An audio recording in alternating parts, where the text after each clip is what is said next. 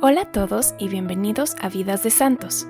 En este podcast, cada 15 días narramos la vida de un santo distinto, desde la infancia hasta los milagros y obras por los cuales fueron canonizados. La idea de este podcast es poder sacar unos puntos clave acerca de nuestros hermanos en la fe, que de algún modo nos han mostrado un camino hacia la santidad y hacia Cristo. Mi nombre es Mariana y el día de hoy les voy a contar la vida de San Marcelino de Champagnat. A los que aún no nos siguen, me gustaría recordarles cuál es nuestra página en la que pueden ponerse en contacto con nosotros para hacernos llegar las dudas o peticiones acerca de las vidas de santos que les gustaría escuchar. Nuestra página de Instagram es vidas-de santos, esto es vidas-de-e-s-a-n-t-o-s. Los esperamos en Instagram.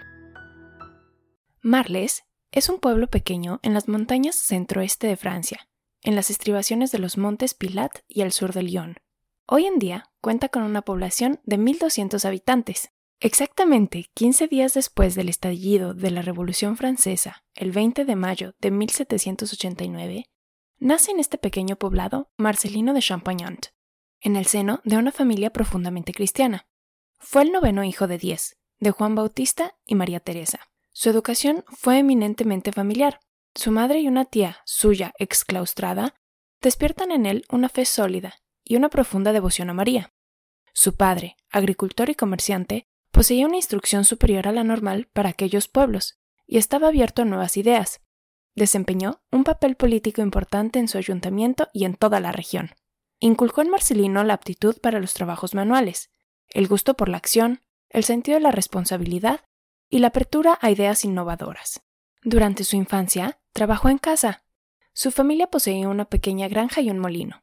A los 10 años comenzó a ir a la escuela, pero a los pocos días se desanimó y no volvió más. A los 14 años pasó por su casa un buen sacerdote, que iba reclutando jóvenes para el seminario. Se fijó en Marcelino y le animó. Tienes que estudiar para ser sacerdote. Dios lo quiere. Marcelino accedió e ingresó al seminario menor y comenzó sus estudios.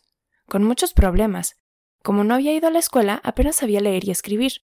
Suspendió el primer curso y lo invitaron a quedarse en su casa. Pero Marcelino no se desanimó y continuó estudiando. Los años difíciles de su estancia en el seminario menor de Verriés fueron para él una etapa de extraordinario crecimiento humano y espiritual. Después de muchos esfuerzos, fue pasando los cursos, aunque con notas más bien flojas, y pasó al seminario mayor en Lyon. Tenía ya 24 años.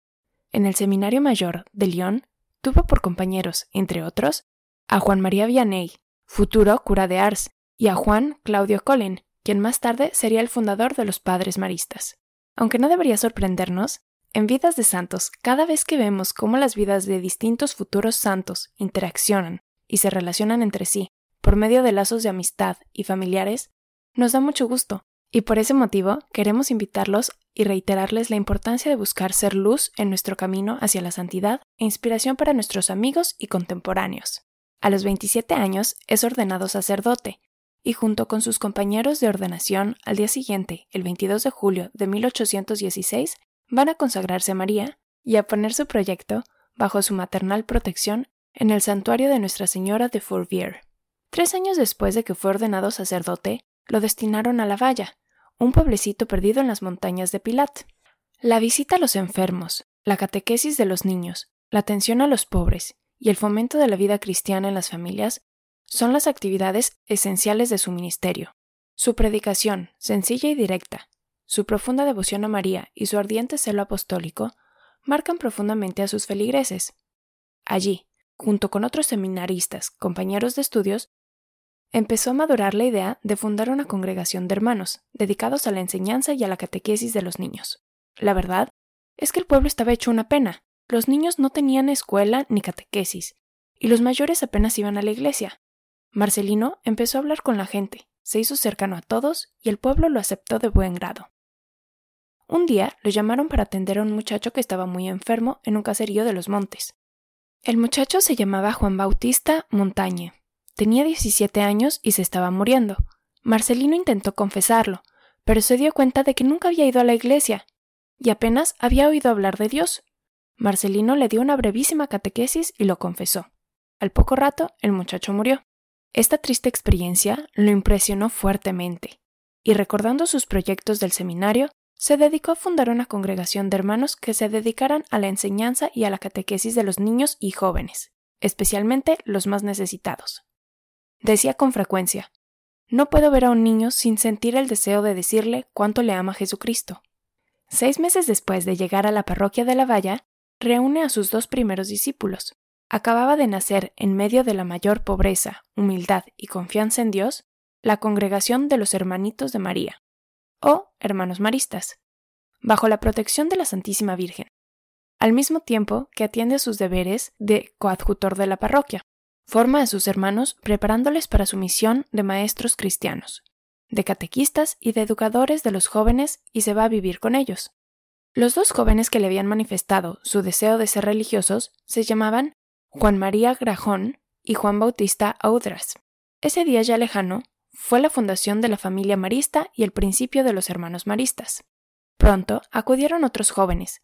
Marcelino les ayudó a organizar su vida en comunidad, oración y trabajo, formación personal, sencillez y pobreza, y una filial devoción a la Virgen María, bajo cuya protección se puso desde el primer momento la naciente congregación. Después de un periodo de formación, Marcelino les dio un hábito religioso y los jóvenes firmaron sus primeros votos.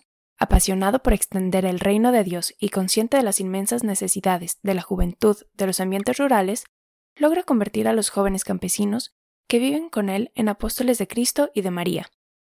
Enseguida empieza a abrir escuelas, y pronto la casita de la valla, ampliada con el trabajo de sus propias manos, se queda pequeña. Las dificultades son enormes. Algunos sacerdotes no comprenden el proyecto de este humilde coadjutor, sin experiencia y sin dinero. Sin embargo, los ayuntamientos no dejan de pedir que les envíe hermanos para que trabajen en la instrucción y educación cristiana de los niños de sus municipios. Después de esta primera escuela, vinieron muchas más. Así, el Instituto de los Hermanos Maristas comenzó a crecer, no sin dificultades, y hubo que construir una nueva casa, porque en la valla ya no cabían todos. Marcelino compró con dinero prestado un terreno en el Valle del Gier, a unos kilómetros de la valla, y ahí empezó a construir, con la ayuda de sus hermanos, la nueva casa, capaz de acoger a más de 100 personas. Él mismo la diseñó y trabajó de albañil. Fue una gran casa, la llamó Nuestra Señora de Ermitaje. Todavía existe, rodeada de huerta y bosque. Actualmente es un gran centro de peregrinación y espiritualidad para hermanos, profesores y alumnos maristas. En 1825, liberado de su cargo de coadjutor de la parroquia, se dedica por completo a su congregación atendiendo especialmente a la formación y acompañamiento espiritual, pedagógico y apostólico de sus hermanos, a la visita de las escuelas y a la fundación de nuevas obras. No cabe duda que Marcelino de Champagnat fue un gran hombre, que llevó a cabo una obra extraordinaria, cuidó como un buen pastor a la gente de su parroquia, y atendió a los huérfanos y ancianos, pero sobre todo se consagró a la educación, y esto es particularmente importante, no solo a la educación religiosa, sino a una educación de gran calidad para la juventud. Ciertamente, aquello no fue nada fácil. Tuvo que luchar contra los celos y la incomprensión de algunos de sus superiores eclesiásticos, contra la hostilidad de ciertos políticos de su tiempo, enemigos de todo lo religioso, pero puso su confianza en Dios y en la Virgen María y logró superar todas las dificultades. En 1836, la Iglesia reconoce la Sociedad de María y le confía la misión de Oceanía. Marcelino pronuncia los votos como un miembro de una sociedad y envía a tres de sus hermanos con los primeros misioneros padres maristas a las islas del Pacífico. Ninguna de las diócesis del mundo está excluida de nuestros planes, escribe a un obispo. En el año 1903, en Francia, hubo una persecución religiosa a la cual tuvo como consecuencia el cierre de 600 escuelas maristas y la confiscación de sus bienes. Según las autoridades de la época, las actividades llevadas a cabo por los hermanos eran nociva para la juventud. Afortunadamente, esta tempestad obtuvo resultados positivos. En otras regiones del mundo, donde la comunidad marista ya se encontraba, los hermanos empezaron a recibir numerosos refuerzos y nuevas obras. De 48 escuelas que había en 1840, pasaron a 250 en solo 12 años. En julio de 1899 llegan a México los primeros maristas.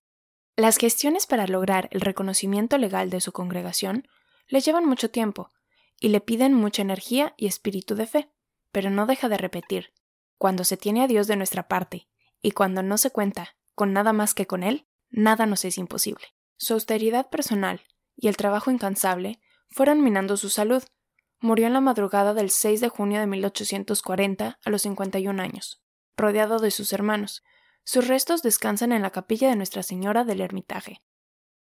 En el momento de su muerte, la congregación tenía cerca de 300 hermanos, más 50 que habían muerto ya, 50 casas y escuelas, y alrededor de 7.000 alumnos.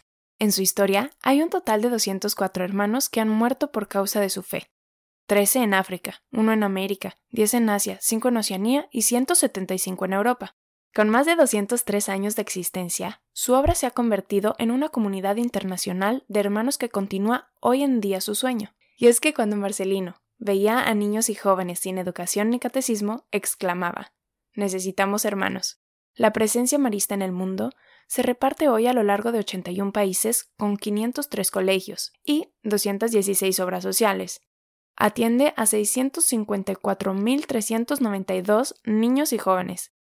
En la vida y misión marista están implicados 3.552 hermanos y 72.762 laicos.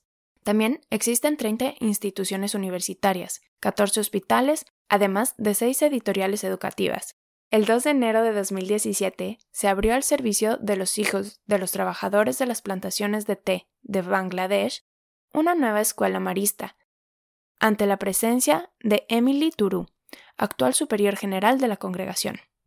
Los primeros hermanos maristas franceses llegaron a la ciudad de Guadalajara en julio de 1899. En Yucatán, la obra marista perdió a varios hermanos a causa de la fiebre amarilla. Los hermanos maristas, fundadores de la provincia marista mexicana, encabezados por el hermano Pedro Damián, establecieron su primera escuela en Guadalajara, Jalisco, el 20 de agosto de 1899. Ese mismo año, el mes de octubre, llegó un segundo grupo de hermanos a Mérida, Yucatán. De estas dos ciudades, los hermanos se extendieron hacia el Bajío, Michoacán y el Distrito Federal, en la zona central de la República y hacia Campeche, Chiapas y Oaxaca en el sureste. Actualmente, la comunidad marista está presente en 21 entidades federativas de México con 15 preescolares, 36 primarias, 37 secundarias, 31 preparatorias y 7 universidades. El 29 de mayo de 1955 tuvo lugar su beatificación. El Papa Juan Pablo II canonizó a Marcelino de Champagnat el 18 de abril de 1999 en la Plaza de San Pedro del Vaticano y lo reconoció como santo de la Iglesia Universal. Hemos llegado al final de este episodio. Muchas gracias por habernos acompañado. Pero antes de despedirme, me gustaría compartir con ustedes unas frases de Marcelino. Si tienen la dicha de grabar en los corazones de los niños la preciosa devoción a María, han asegurado su salvación.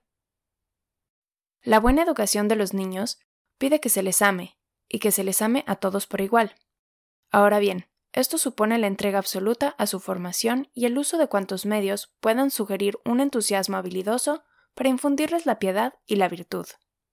Las virtudes no se alcanzan sin esfuerzo, los defectos no se corrigen sin luchar.